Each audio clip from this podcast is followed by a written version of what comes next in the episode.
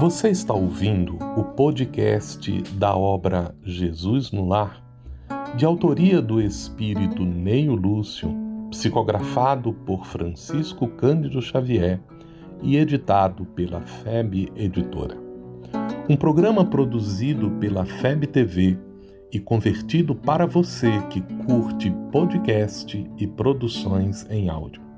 Essa é a nossa forma de transmitir esperança, conhecimento e alegria. O bem que praticamos por nós mesmos, dando aquilo que nos pertence, é sempre o mais seguro em termos das ações que podemos oferecer. No capítulo 29, relembrando a parábola do bom samaritano, a obra Jesus no Lar vai destacar a importância do correto entendimento da caridade em nosso dia a dia. Muitos acreditam que o sentido da caridade é o sentido da doação e confundem muitas vezes a ideia de que fazer a caridade é dar algo para os outros. Em uma justa análise, precisamos compreender que, na vida, poucas coisas de fato nos pertencem. Quando doamos algum recurso financeiro, estamos, na verdade, transferindo para outro alguns benefícios que a vida nos ofereceu em virtude de termos tido a oportunidade do trabalho, esquecidos algumas vezes de que esta oportunidade não é integralmente nossa, ela faz parte de um conjunto de beneficiamento que as nossas almas receberam quando fomos educados, quando fomos é, auxiliados por aqueles que nos permitiram aprender com eles o desenvolvimento das habilidades.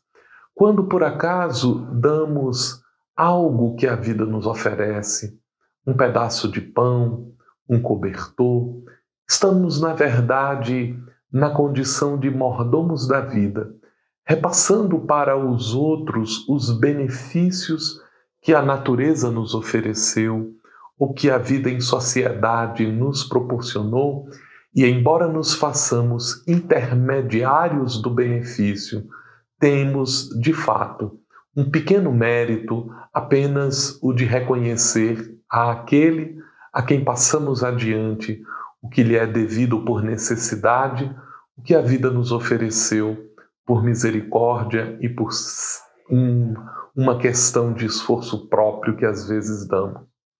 É importante que tenhamos em mente que aquilo que nós podemos realmente doar é apenas aquilo que nós somos.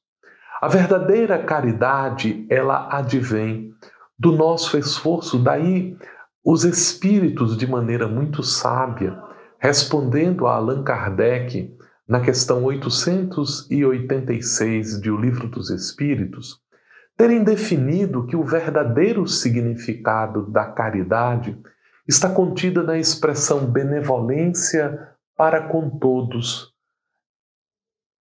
a indulgência para com as faltas alheias e o perdão das ofensas. O que quer dizer que o esforço de caridade está contido naquele conteúdo que nós acrescentamos aos nossos atos mediante o esforço de fazermos sempre o melhor, de fazermos aquilo que melhor aproveita as nossas potencialidades. E benevolência para com todos significa esta vontade de sermos melhores, de darmos o nosso melhor.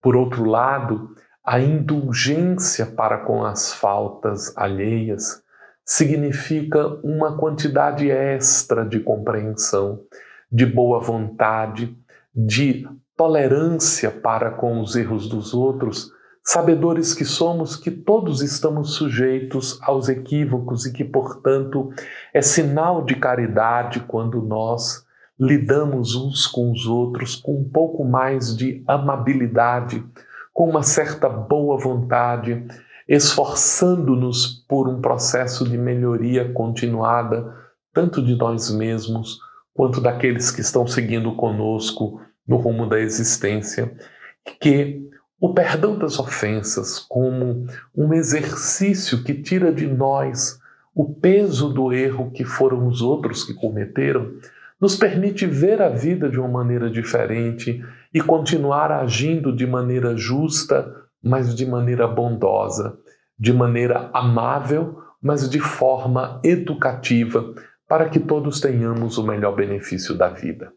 A lição, ela recorda a parábola do bom samaritano e nela própria Jesus destaca que não importam os títulos que nós temos. É justo recordarmos a parábola para um bom entendimento da lição, porque nos diz o Evangelho que um doutor da lei, vendo Jesus pregando, lhe perguntou o que deveria fazer para merecer a vida eterna ou para herdar a vida eterna. E Jesus devolve para o doutor da lei uma pergunta muito curiosa, porque ele diz: O que te diz a lei? Como a compreendes? E com esta fala, Jesus tenta destacar que muito da nossa capacidade de sermos bons está diretamente relacionado ao esforço que fazemos por compreender o que era a bondade, o esforço que fazemos de entender os elementos que regem a nossa vida, os elementos que fazem parte do entendimento que nós aplicamos para compreender o que está acontecendo em nosso redor. E o homem, dando testemunhos de que compreendia muito bem a essência da lei, ele faz um destaque que, de certo modo, denuncia a sua forma de pensar em torno da lei. Para compreendermos adequadamente a resposta do doutor e, na sequência, a ideia que Jesus vem trazer, é importante destacar que na antiguidade hebraica haviam, no contexto da interpretação da lei, duas grandes escolas de pensamento. A escola de Sadoc, que interpretava a lei sobre um certo rigor, que entendia que a vivência da lei era a observância adequada dos seus preceitos, das suas formas de expressão. Esta era a escola de Sadoc. E havia uma outra escola filosófica, uma outra forma de interpretar a lei que é atribuída ao grande filósofo Iléu ou Eliu, que era, na verdade, um homem cuja interpretação da lei dizia que todo o contexto da lei é uma espécie de um curso de desenvolvimento do amor. É um curso de desenvolvimento da nossa capacidade de amar, lembrando que para os judeus as palavras amor, as palavras justiça e caridade têm o mesmo significado complementar e que, portanto, a ideia de amor em Iléu, em Eliu, ela significa, na verdade, a junção dessas três virtudes. A capacidade de ser equânime, de olhar a justiça como prática do dia a dia, a capacidade de ter a atenção para com o outro, do cuidado das suas necessidades, o que é o amor e a expressão dessa justiça e desse cuidado nos atos do dia a dia. E talvez exatamente por vincular-se à escola de Iléu, nós vamos identificar na resposta do doutor da lei à pergunta que Jesus lhe fez: como entendes a lei?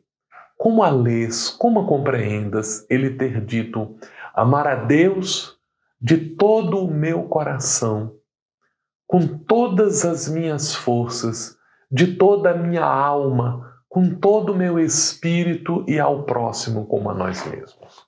Já tivemos a oportunidade de comentar algumas vezes que essas quatro categorias fazem parte de um modo de ver hebraico muito importante. A categoria do coração, isto é, amar com o coração, significa nós mudarmos a nossa forma de nos deixarmos é, sentir, sermos tocados pelas coisas. O coração é esta capacidade de perceber as coisas de um modo particular pelo sentimento.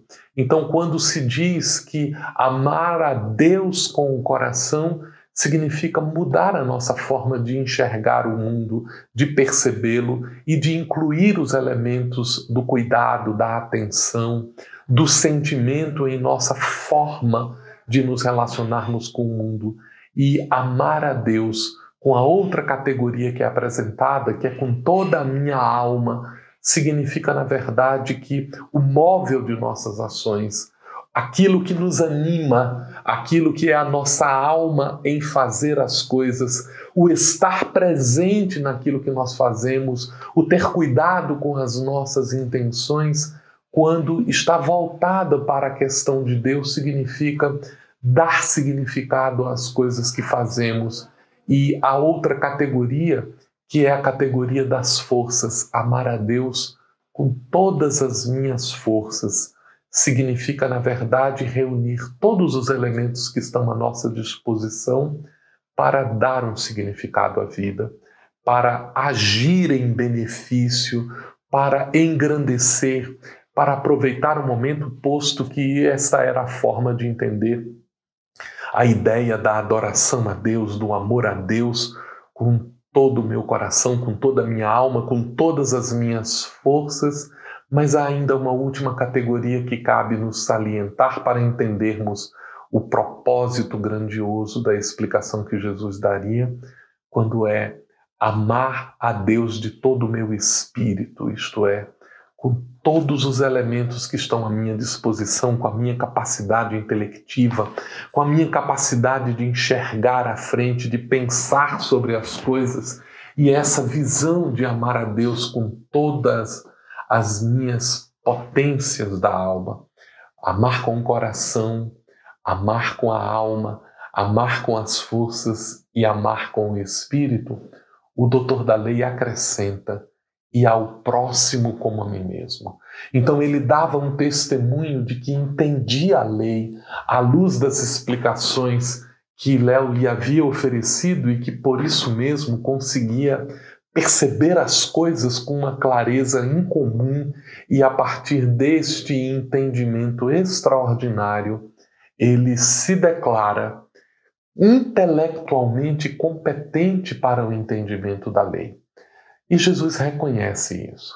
Reconhece e diz a ele: então faça isso.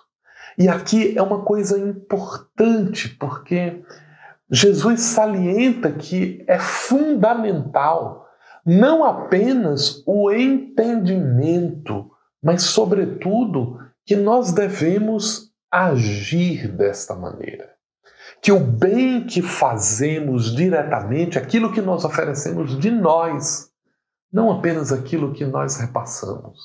Temos dinheiro para comprar uma roupa e podemos doar uma roupa, mas isto é passar adiante o que a vida nos ofereceu.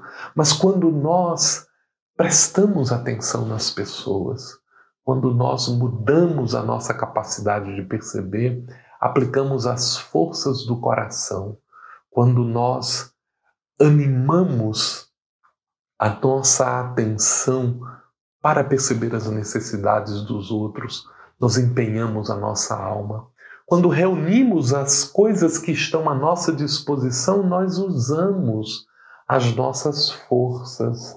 E quando nós empregamos o nosso eu, a nossa capacidade de pensar, de antever, de perceber as coisas, ela então passa a ser o amor integral não apenas a Deus, mas também ao nosso próximo. E por isso mesmo a vida é um exercício desse processo de amor, de justiça, de amor e de caridade. E quando nós observamos na fala de Jesus a expressão faça isso, porque você já entende então, viva isso, porque é isso que está faltando. Não é um problema de entendimento, é um problema de mobilização das suas potências para fazer as coisas. O homem tenta dar uma desculpa e diz: Mas quem é o meu próximo? Quem é o meu próximo? E Jesus, então, contando a parábola do samaritano, mostra que aqueles que passavam, que não deram atenção, que não prestaram atenção no homem, que o viram e o ignoraram, que não cuidaram dele, não podiam ser exemplos dessa vivência e coloca na condição de um samaritano, isto é, um adversário intelectual daquele doutor da lei, porque havia uma querela entre samaritanos e judeus, e coloca na ação do bom samaritano o ato de olhar o homem e compadecer-se dele, amá-lo com o coração. O fato de descer do cavalo e cuidar dele, o exemplo de amá-lo de toda a alma. A capacidade de usar o próprio cavalo, os recursos financeiros para cuidar do homem, exemplificando amá-lo com as próprias forças. E, por fim, o pensar nas necessidades futuras do homem, dizendo ao estaladeiro que se ele precisasse de alguma coisa, ali estavam algumas moedas para que ele fosse cuidado e que na volta pagaria se caso os valores ultrapassarem aquilo, exemplificando o que significa amar o outro com o espírito. Então Jesus dirige-se ao doutor da lei e diz assim: qual dos três te pareceu o mais próximo do homem que está caído? E ele reconhecendo que ali estava exemplificado em ações tudo aquilo sobre o que ele havia teorizado em sua resposta, ele compreende e diz o terceiro Senhor. E Jesus arremata com o que deve ser compreendido como a mais preciosa lição. Então, faze o mesmo. Precisamos fazer as coisas. Precisamos estudar, precisamos compreender, precisamos meditar, precisamos fazer exercícios de transformação mediante o entendimento que nós temos. Mas o bem direto que somos capazes de fazer é aquele que mobilizamos o que há dentro de nós para realizar o que a vida tem de melhor. Essa foi mais uma produção da Federação Espírita Brasileira.